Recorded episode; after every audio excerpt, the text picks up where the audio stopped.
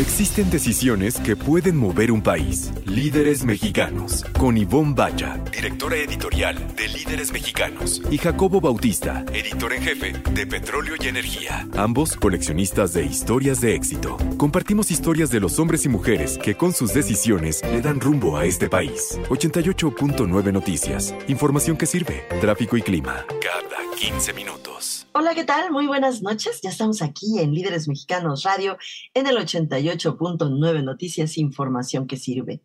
Yo me llamo Ivonne Bacha. Yo me llamo Jacobo Bautista. Buenas noches, Ivonne. Buenas noches a todos los que nos escuchan en la Sirvia, el radio o iCard Radio. Y por cierto, Ivonne, ya que hablamos de iCard Radio y de la aplicación, ¿cuáles son tus redes sociales? ¿Cómo te encuentras a ti en el ciberespacio? Fíjate que tengo todas las redes sociales, pero en realidad eh, estoy muchísimo más en Twitter y en Instagram y me encuentran como Ivone con doble N Bacha. Ivonne Bacha. En todas, ahí estoy.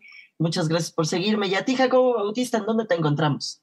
En Twitter e Instagram generalmente como Jacobo Bautista, o sea, Jacobo Bautista y una R al final. Eso es por mi apellido materno, que es Raimundo, no creo que es por lo de estar, que me di cuenta 70 años después de sacar la ese en, en Twitter. Y, esto, y bueno, tenemos un súper programa bien divertido, lleno. Está, está, está muy bueno porque nuestros entrevistados tienen la sangre livianita y son muy buena onda ambos dos. Sí, la verdad es que sí, y además al primero de ellos lo queremos muchísimo. Tenemos muchos años de, conocerlo, de seguirlo y sobre todo de admirarlo, Jacobo. Él es Jesús Díez, tú sabes más que de él que yo, es un apasionado, investigador, maestro, eh, compañero, pero de verdad además es súper generoso con su conocimiento sobre el vino. Van a ver qué bonita entrevista le hicimos a Jesús Díez y tiene realmente un gran ángel, como también tiene Ángel Harvey Hernández, quien está al frente de New World Development Group. Nos va a contar de los desarrollos que tiene en Miami y de lo moderno y lo innovador. está padrísimo lo que está haciendo en inmobiliaria allá en Florida. Sí, porque además no crean que es una cosa sencilla construir rascacielos en un lugar junto al mar. Es una cosa bastante difícil. Y además no solamente los construye, ¿no? Los vende. Tiene un súper exitazo Harvey Hernández. También en nuestra sección de anécdotas vamos a platicar, más bien Jacobo les va a platicar sobre un foro que recientemente organizaste, Jacobo.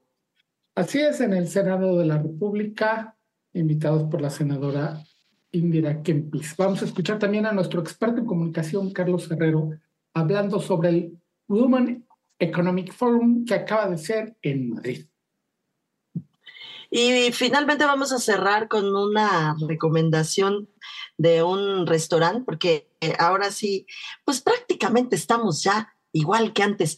Claro que eh, un poco distintos y un poco eh, eh, renovados en cuanto a las salidas y las quedadas en nuestras casas, Jacobo, como que aprendimos a modularnos en ambas cosas después de la pandemia, pero ya prácticamente estamos normales y les tengo una muy interesante recomendación. Y lo que sí es que como nos modulamos en las salidas, somos más pique a la hora de escoger, o sea, hacemos mejor la curaduría de dónde nos vamos a meter para meternos cosas deliciosas a nuestro ser. Y pues vamos a arrancar. Líderes mexicanos. Un espacio para compartir y coleccionar historias de éxito. 88.9 Noticias. Información que sirve. Pues Ivonne Bacha ya tenemos en nuestra sala de Zoom a nuestro primer invitado de la noche, quien es un gran desarrollador, lidera el grupo New World tiene un, historial muy exitoso en el sur de Miami. Se conecta desde Austin porque anda haciendo cosas también de desarrollo por allá. Harvey, mil gracias por conectarte con Líderes Mexicanos Radio. Gracias, Jacobo. Un placer estar aquí con ustedes. Oye, y cuéntanos, has tenido muchísimo éxito en, en Miami, donde mucho mexicano van no nada más a pasear. Ya hace una par de semanas vimos que se puede comer muy rico, comida vasca, y también a comprar bienes raíces, donde tú eres un hacha. Así es, así es. Eh, el mexicano ha, en los últimos años descubierto ¿no? todo lo que Miami ofrece y, y, y, eh, y ahora eh, tiende a, a venir eh, con mucho más frecuencia, no solo a, a, por entretenimiento, sino también para, para comprar y pasar tiempo en Miami y algunos hasta quedarse y, y, y vivir en Miami. Estamos platicando con Harvey Hernández, él lidera, como bien lo decía Jacobo, el grupo New Guard Development Group. Eso de development quiere decir que justamente son desarrolladores allá en Miami. Eh, Harvey, ¿por qué no nos cuentas un poquito de tu historia con esa ciudad que yo la conozco pero de pasadita? Tengo que ir, tengo ahí una, una deuda con esa ciudad que me encanta y que bien dices, hay muchos ya paisanos por sí, ¿Cómo, cómo sí. es que llegaste a Miami? Con mucho gusto, Ivonne. Eh, llegué a Miami hace 30, casi 31 años tenía 19 años, llegué a estudiar eh, a una ciudad donde nunca había estado antes. Me acuerdo clarito porque eh, no, no, no, sabía mucho de la ciudad y tenía mucha, digamos, uh, uh, mucha excitación por, por el futuro. Y, y lo que descubrí fue una ciudad preciosa, con una energía preciosa y con y con una, una posibilidad de crecimiento increíble.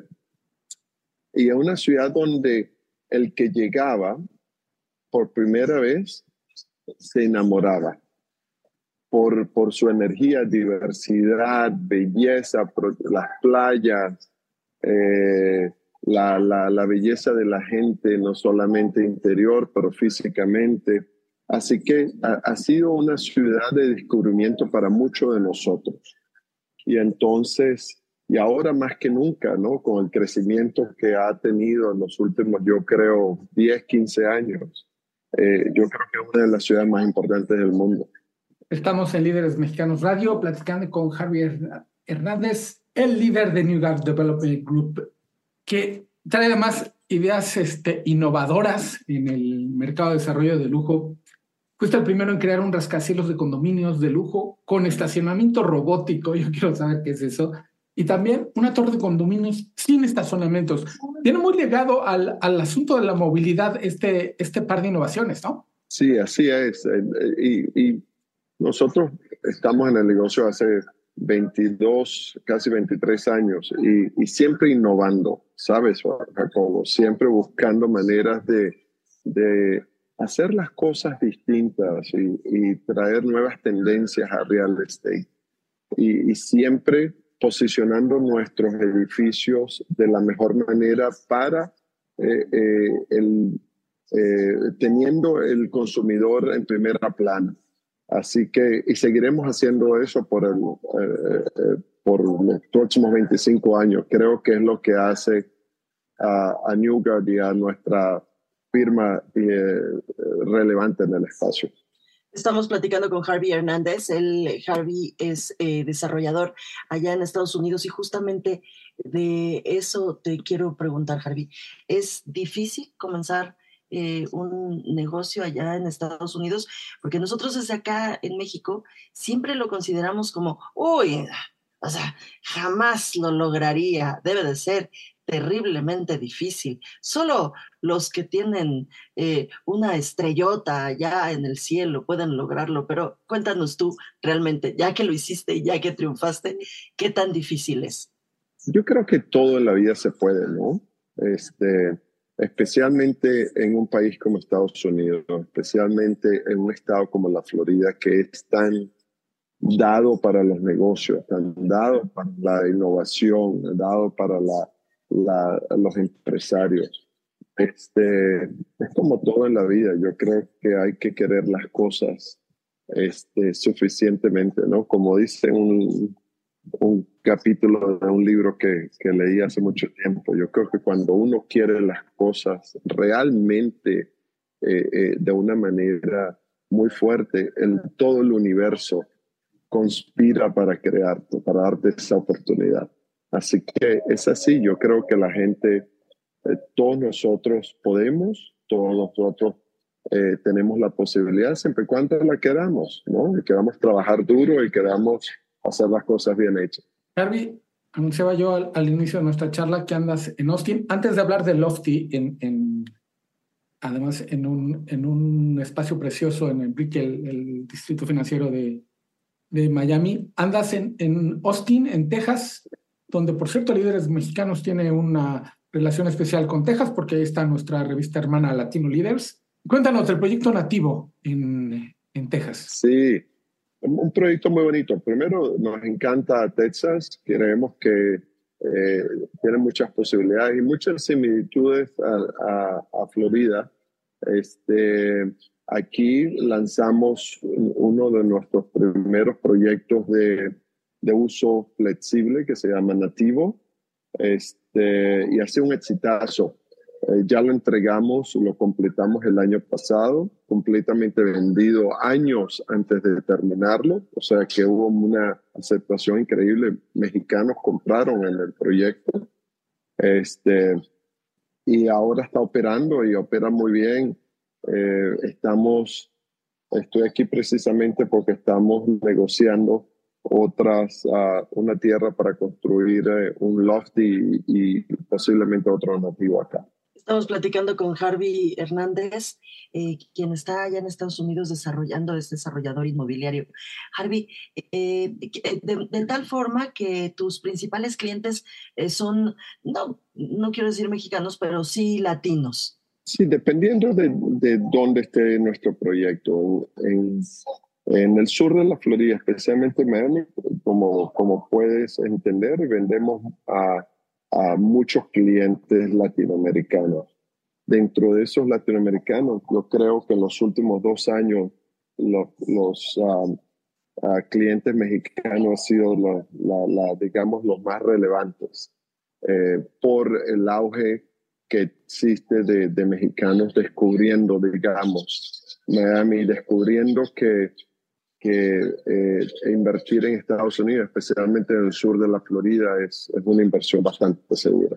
Pero sí, Javi, déjame preguntarte de Lofty en el distrito de Brickell, en Miami.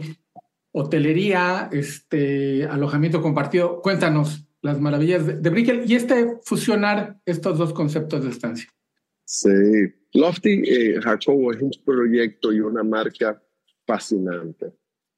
Eh, imagínate poder comprar un apartamento en Miami donde viene completamente terminado, completamente amoblado, con todo lo que necesitas, con los mejores acabados que puedes encontrar en la mejor ubicación de Miami y poder usarlo cuando tú quieras y poder monetizarlo, poner, ponerlo a funcionar, a trabajar para ti cuando no lo estés usando.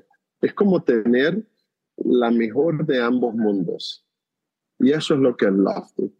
Nosotros lo llamamos propiedad flexible porque te permite, está completamente licenciado y construido para esa actividad. Lo puedes usar tú, eh, tu familia, tus amigos, cuando tú quieras y lo puedes poner a producir eh, usando nuestros servicios cuantas veces quieras. Entonces, en una ciudad como Miami, como te puedes imaginar, da un rendimiento, un rendimiento interesantísimo porque hay una, el, el mercado de hotelero es sumamente fuerte. Así que ha sido súper exitoso. Lanzamos hace menos de un año. Ya estamos eh, más de 90% vendido. Este, y em, empezamos construcción ya. Así que ha sido un gran éxito. Estamos aquí en el 88.9 Noticias, información que sirve, platicando con Harvey Hernández. Harvey es eh, líder de New World Development Group. Harvey, y para quienes nos están escuchando y ya dijeron, y si me acerco a ellos y me compro un alguito en Miami, ¿dónde, dónde los pueden encontrar? ¿Qué es lo que tienen que hacer? Sí, eh, eh, los bienvenidos a que, a que nos visiten, bienvenidos a que puedan contactar al nuestro equipo de ventas. Eh, la mejor manera es ir a nuestro website. Nuestro website es loftybrickle.com, que es L-O-F-T-Y. Brickle es B-R-I-C-K-E-L-L.com. Y, este, y con mucho gusto los, los recibimos y le, y le explicamos lo que es Lofty eh, es un proyecto fenomenal y, y, yo creo que les va a gustar mucho. Pues, Harvey Hernández, líder de New Guard Development Group, muchísimas gracias por tu presencia aquí en Líderes Mexicanos Radio. Muchísimas gracias, Jacobo y Ivonne. Muchísimas gracias. Gracias por todo y, y eh, estoy muy orgulloso de que me hayan tenido aquí. Gracias. Al contrario, para nosotros fue un placer platicar contigo e imaginarnos allá en Miami, en esos lugares tan lindos. Mil gracias. Y Jacobo Bautista, ahora sí, bueno, me sorprendes. Era lo único que te faltaba hacer, un foro en el Senado de la República. ¿Cómo estuvo? Cuéntanos.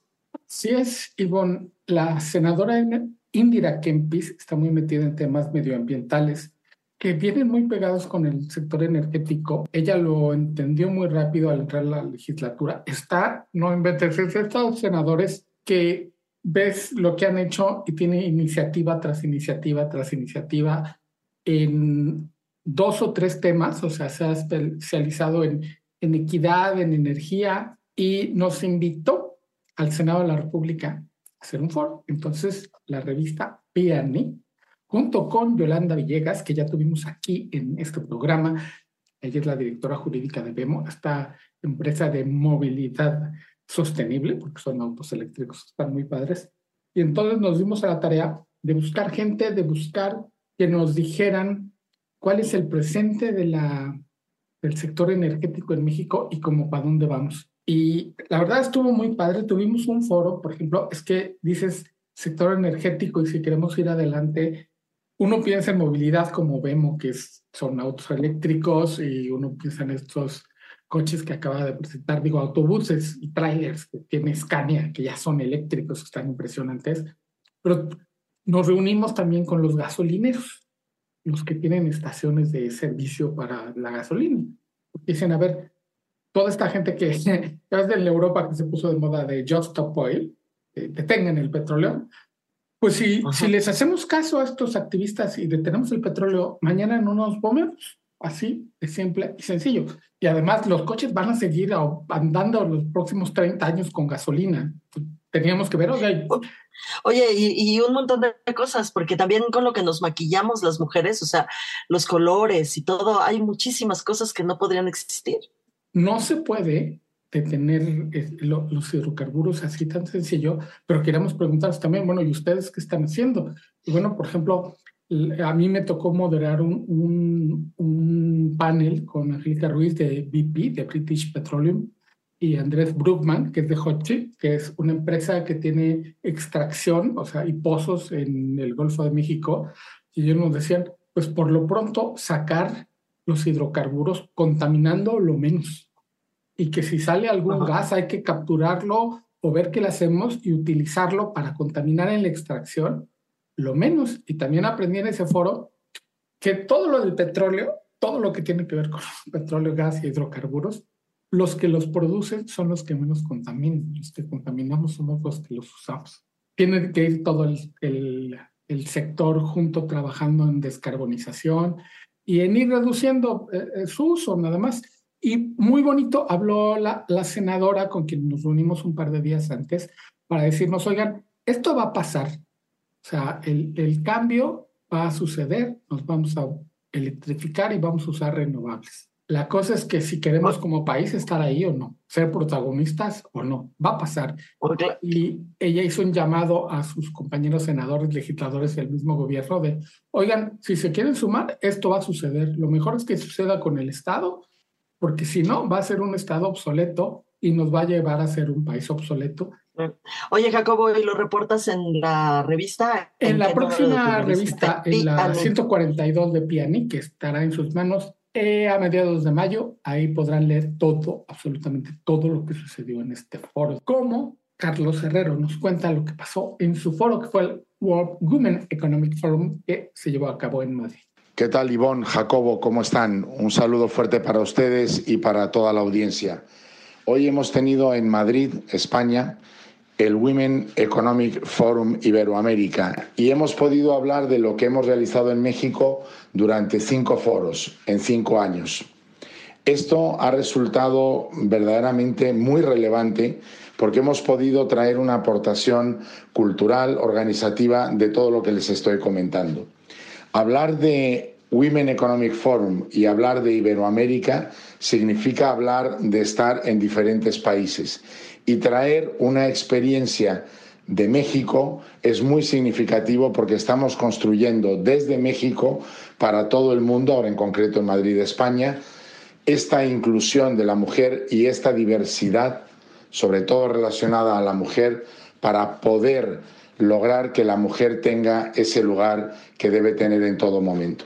Y lo curioso es que el contexto, la situación y la perspectiva de España y de México son muy similares. Hoy, en uno de los paneles que hemos tenido, dos o tres mujeres que participaban en ellos comentaban que estamos caminando hacia atrás en este proceso de inclusión y diversidad. Alguien decía que los acuerdos de Pekín, que fueron relevantes en algunos temas sobre la mujer, hoy habría más de 30 países que no los firmarían.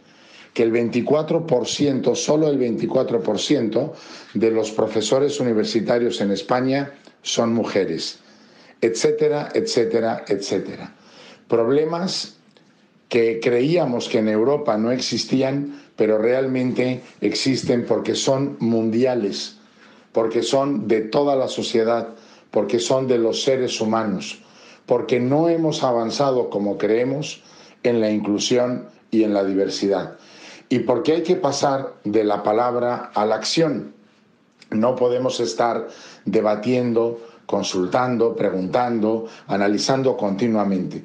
Hay que tener políticas públicas que vayan más allá de las cuotas, que vayan más allá de evitar brechas salariales, que den a las mujeres realmente el lugar que les corresponde en la vida social, política, económica, empresarial. Y facilitar, flexibilizar, entender el perfil y el rol de la mujer para el crecimiento de la economía en todos los sentidos. Esto lo hemos trasladado a otros países como España, pero lo estamos trayendo también a otros lugares porque somos muy centralistas los latinos y creemos solo en determinadas capitales.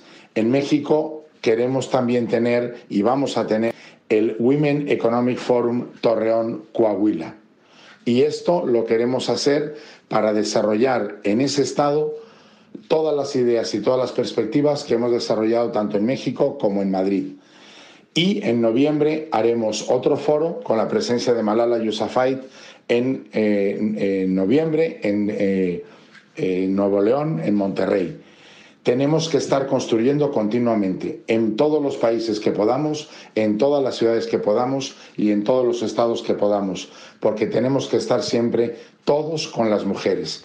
Les mando un fuerte abrazo, Ivonne y Jacobo, cuídense muchísimo, que su audiencia también se cuide mucho y que todos hagamos todo lo que debemos hacer para que la mujer esté en el lugar que le corresponde. Un abrazo fuerte. Líderes mexicanos, un espacio para compartir y coleccionar historias de éxito.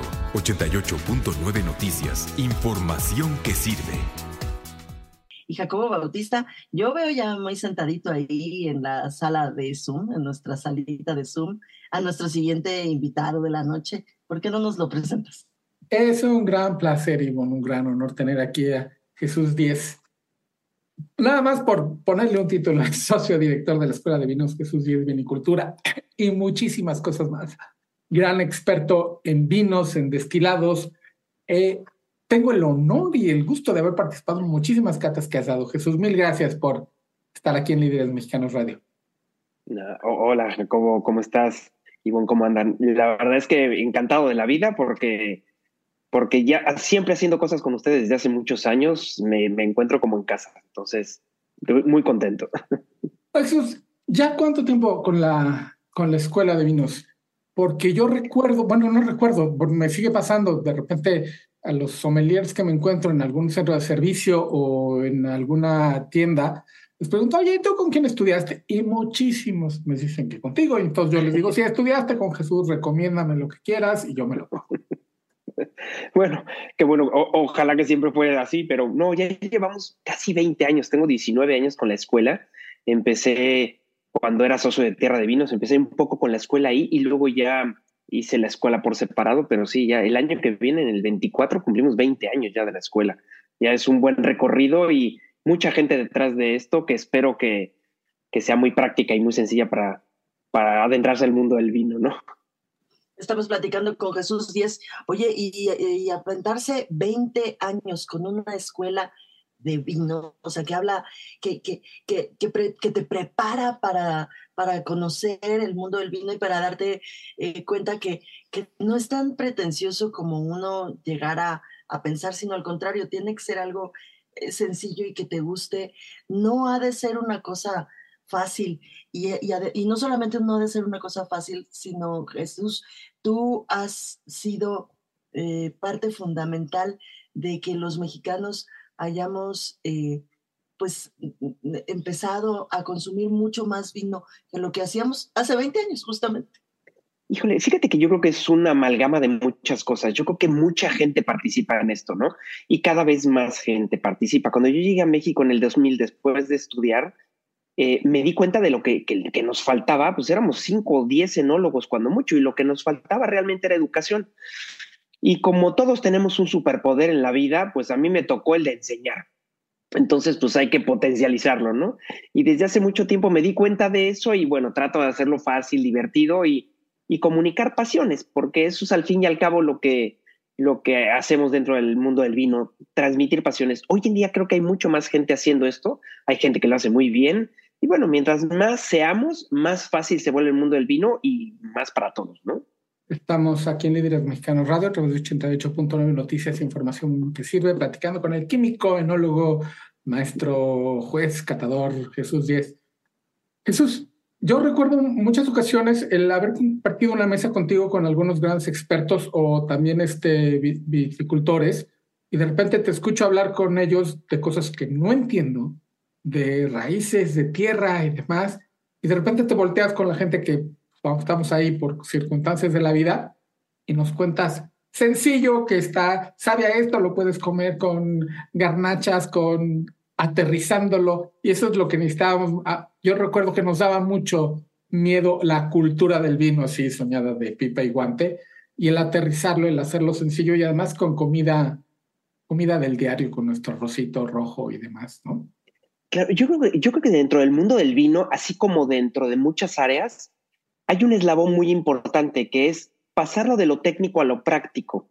A lo mejor ese pequeño eslabón soy yo, ¿no? El, cómo hacerlo fácil, una cosa complicada.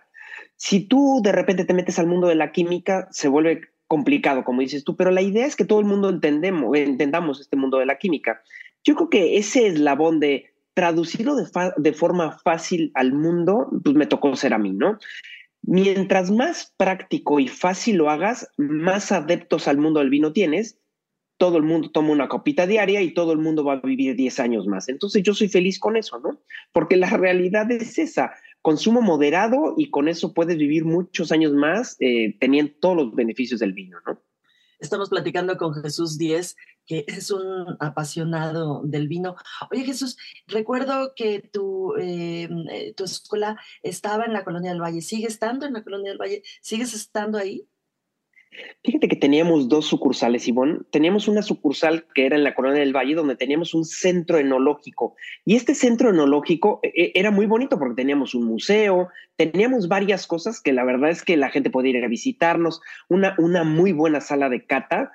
Y, pero al final no funcionó porque el segundo que teníamos, que era en Polanco, era mucho más fuerte. Toda la gente que teníamos en Polanco. Entonces, al final dejamos de tener el de la Colonia del Valle y nos quedamos con el de Polanco.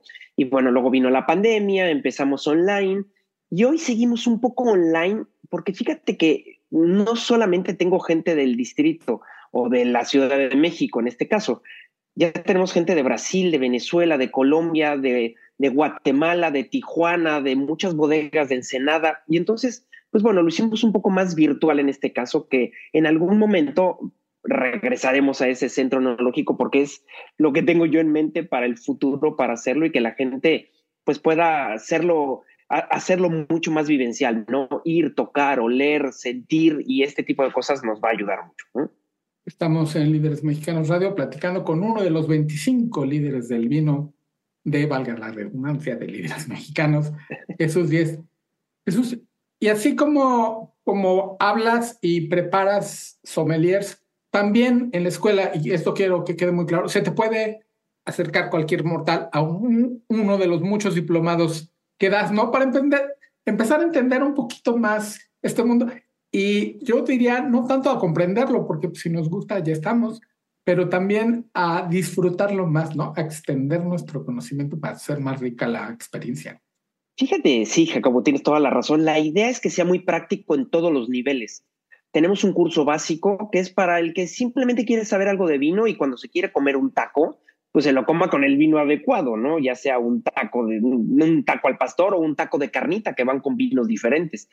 Pero también tenemos el diplomado que es ya una educación un poquito superior, ¿no? Alguien que quiere comprar un viñedo, alguien que quiere poner una bodega de vino, eh, algunos chicos de la somerería que quieren saber un poquito más de enología y viticultura porque nuestra base no está eh, focalizada al servicio, es un poquito más al campo, a la enología, a, la elaboración y de ahí permearlo un poco a las zonas y a muchas otras cosas como el marketing de importación y muchas, eh, muchos detallitos más. Pero arriba de ese curso tenemos otros cursos que son un poquito más elevados, que yo les llamo los master courses, que son cursos que ya ahí me meto un poquito más en la química, en cómo funciona internamente, cuáles son las zonas y las zonas por qué son diferenciales en la Toscana, con sus diferentes suelos.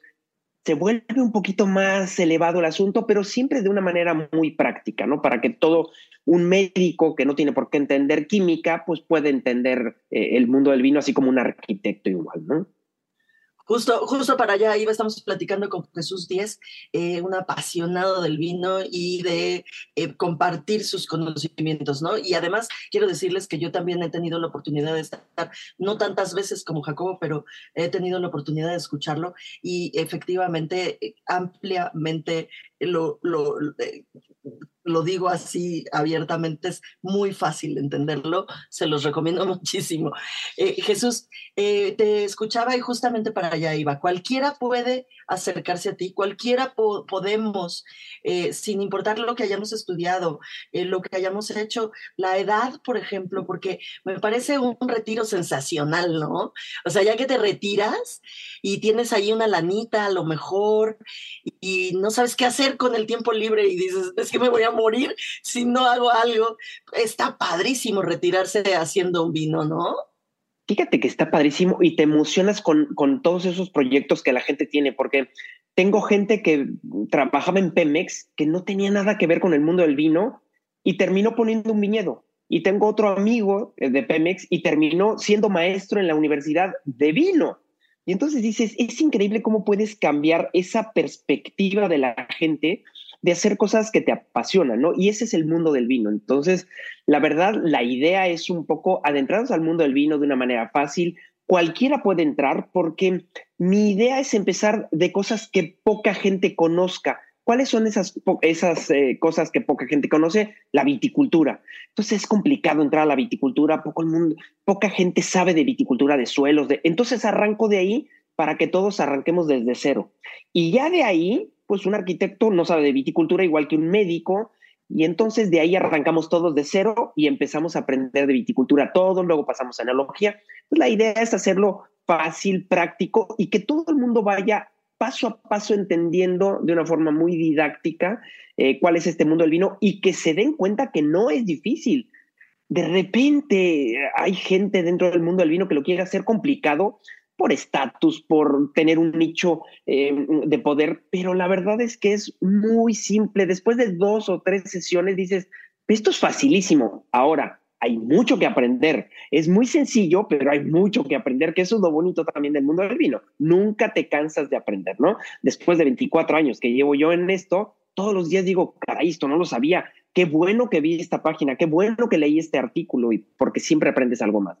Estamos en Líderes Mexicanos Radio hablando con el enólogo y químico Jesús Díez. Y yo quiero platicar de esta otra parte de la ya súper profesional, acá cañona, porque fuiste juez en Vinitali, que es una de las ferias más grandes del, o es la feria más grande del mundo. Es la acción de uno. sí, es cierto, es la más grande del mundo, no, no una de. es la que está allá arriba.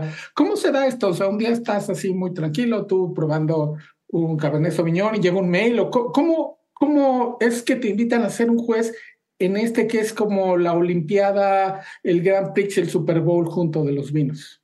Fíjate, más que nada, eh, la dimensión, eh, bien lo dijiste, la dimensión es terrible en Pinital y cuando llegas ahí de ir a muchos otros concursos, a Chile, Argentina, España, al mismo Italia, en Estados Unidos, te das cuenta de que son concursos de 500, 1500 botellas. Y cuando llegas a Vinitali son 5500 botellas las que se catan. Entonces dices, ¿cómo es posible que en tres o cuatro días que estamos en, en, en cata pruebes todo eso? Hacen un panel grande de jueces y, y, bueno, a catar todo el mundo, ¿no? ¿Y cómo salió esto? Pues bueno, desde hace muchos años que, que llevo contacto aquí con, con la Embajada de Italia, siempre les he ayudado a introducir los vinos italianos en México y bueno, siempre hemos tenido ese, ese contacto como fácil. Me ha tocado ir a Vinitali un par de veces, pero no me había tocado, fíjate que estar de juez como tal en Vinitali. Y entonces recibí de la Embajada de Italia una invitación para, para participar allá. Y bueno, Vinitali es una maravilla. Vale la pena que vayan eh, al, al a la, feria, porque la feria Vinitali es enorme, pruebas unos vinos espectaculares, Italia desconocida, muchos vinos en Italia, pero bueno, la, la, idea es que es toda una perspectiva completamente diferente y muy práctica, porque el concurso es muy práctico, no es nada elevado y lo interesante es que lo, lo permean un poco al lado técnico. Ves en las mesas, en todas las mesas ves una muy buena composición, siempre hay un enólogo, siempre hay un sommelier, siempre hay un comercial, entonces es muy equilibrada la mezcla dentro de cada una de las, de las mesas. Entonces las calificaciones, la verdad es que es muy balanceadas están dentro del mundo del vino. ¿A dónde te podemos encontrar? ¿Cómo nos podemos este, acercar a Jesús, ya sea para un diplomado, para contratar para algo más especial? Sí, claro que sí. Muchas gracias, Jacobo. Fíjate que tengo pues las redes que, que todo el mundo tiene, Instagram, Twitter, me pueden ver en mi página. Mi página es vinicultura.com.mx, eh, ahí vienen todos los cursos, pueden meterse y pueden navegar un poquito. Tengo muchos artículos subidos en la página que pueden consultarlos, algunos artículos prácticos, algunos artículos técnicos, hay para todo. Entonces todo el mundo se puede acercar. Y en las redes, pues bueno, en Instagram me pueden ver en Jesús 10 eh, vinos o en el Twitter me pueden ver en arroba 10 vinos también. Entonces, con esas, yo creo que son tres o cuatro redes, me pueden preguntar lo que quieran por ahí, suelo contestar, no es de inmediato porque no soy de la época de la red rápida e inmediata, pero denme un par de horas y seguramente tendrán una respuesta encantado de la vida. Jesús Díaz, te agradecemos muchísimo estos minutos aquí en Líderes Mexicanos Radio. Muchas gracias. Muchas gracias, Ivonne, a ti por la, la, buena entrevista y las, las preguntas interesantes para todo público, la verdad. Oye, Jacobo, y algo que nos recomendaste ya lo podemos eh, leer, ¿no? En español, los que no sabemos inglés. Sí, hace mucho tiempo, hace como un año recomendé el libro Tipos Singulares de Tom Hanks, que estaba solamente en inglés, una edición personal de relatos preciosos escritos por Tom Hanks. Ya lo pueden conseguir en español en Amazon se llama Tipos Singulares, trae una máquina de escribir en la portada y cuesta solo, esa también está padre. Y por 86 pesos el libro de relatos de Tom Hanks. Pero tú, Ivonne, nos vas a recomendar un lugar que entiendo acabas de descubrir. Sí, fíjate que sí, una cosa eh, mm, eh, curiosa porque el chef eh, lo conoció mi marido en el trabajo y pues platicando con él, le, pues conoció el restaurante y entonces nos, nos invitó a mi hija y a mí a este restaurante en la colonia Roma, que por cierto, hacía eh, unos, pues yo creo que unos tres años, al menos todo lo que, lo que llevaba la pandemia, que no iba, yo creo que un poquito más, será cuatro, que no iba yo al corazón de la colonia Roma y está, Jacobo, impresionante. Si tú no has ido, te va a sorprender muchísimo. Está de un viva impresionante y justamente de este tipo de cosas, de restaurantes de altísimo nivel. Este que les voy a recomendar se llama 1985 Antifine y se llama Antifine porque es antifino, así, tal cual. Ah, es una Es una propuesta del chef, el chef es Alfredo González, eh, de, es más bien como una, no como, él incluso lo dice y lo define como una sátira, ¿no? Una eh, sátira del fine dining, de toda esta postura un poco eh, antipática, ¿no? O sea, de, oh, sí, que no entiendes nada. Como lo que nos acaba de decir Jesús es que no hagamos. Exactamente. Que no sabes ni, ni cómo tomar las cosas, ni con qué se come, ni de 18 tenedores. Bueno, esta es una, una sátira de todo eso. Es una propuesta del chef Alfredo González. Está en Orizaba 76, en la colonia Roma. Y bueno, para comenzar, Jacobo, eh, las moscas, así, las moscas, el insecto, es un elemento de decoración.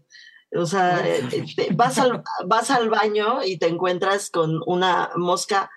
Eh, bueno, todas las indicaciones de si es para hombres o para mujeres son moscas. Moscas, no tienes idea. Me tardé un buen rato, pero de repente vi que claramente había una mosca que estaba orinando de pie y dije, ah, pues ahí no voy yo, yo no hago pipí de pie. Entonces me fui a la donde estaba la mosquita sentada. Entonces, así es toda la propuesta. Eh, de hecho, eh, te sientas y hay un cuadro en donde está comiendo una mosca, todas pintadas, por supuesto, no hay moscas en el lugar, son unas caricaturas de moscas eh, eh, te, sientas y lo que te encuentras en tu, en tu lugar es un plato roto, o sea, y bueno, ahí llegan y te ponen un, una gota, una untada de una que parece como una especie de salsa, como una especie de mole, no sabes ni qué es, que te sirven ahí, dices, ¿qué es esto? Y entonces llega el mesero y te dice lo que es, y a mí me tocó que fuera una salsita como de, como de tamarindo, haz de cuenta que te comías un pulparindo, y lo que te, lo que te eh, propone el, el mesero es, y esto se come lamiendo el plato. Entonces, ah, ni siquiera lames un plato, lames un pedazo. de un plato, ¿no? Entonces, bueno, pues de eso se trata eh, la propuesta del chef Alfredo González. Eh, yo lo que les puedo recomendar, además los, los nombres de los platos, pues todos son un poco eh, pues, al estilo sátira. Entonces eh, pedimos uno que se llama ex suegra. Lo que es es un chile atole de escamoles y, y tú sabes, a ti y a mí nos encantan los escamoles. El, el, que viene, yo creo que fue mi platillo preferido, Jacobo, es un tiradito de jícama y lleva callo de hacha, que es a mí de mis platillos preferidos. Eh, dice, se llama aguachile de jariza verde y jícama lacto fermentada, para que veas que eso de antifine, eh, eh, el antifine, ah, ah, la jícama es delgadita, delgadita, delgadita, pero todavía truena y es extraordinaria. Pidan el tiradito de jícama. Y por último, una advertencia. No vayan a pensar que por ser anti-fine es anti-caro. Es igual de caro que los muy elegantes, pero es igual de bueno. Está buenísimo, se los recomiendo mucho. Está en Orizaba 76 en la colonia Roma. Ok, pues, y con esa recomendación, que por cierto, al mundo gastronómico sí le hace bien algo de humor, porque de repente le pasa y mucho, entonces, un aplauso para el chef. Y en ese tono humorístico llegamos al final del número 141 de Líderes Mexicanos Échense uno que se llama Me lo chingo. pues vamos allá. Vaya. Líderes Mexicanos. Un espacio para compartir y coleccionar historias de éxito. 88.9 Noticias. Información que sirve.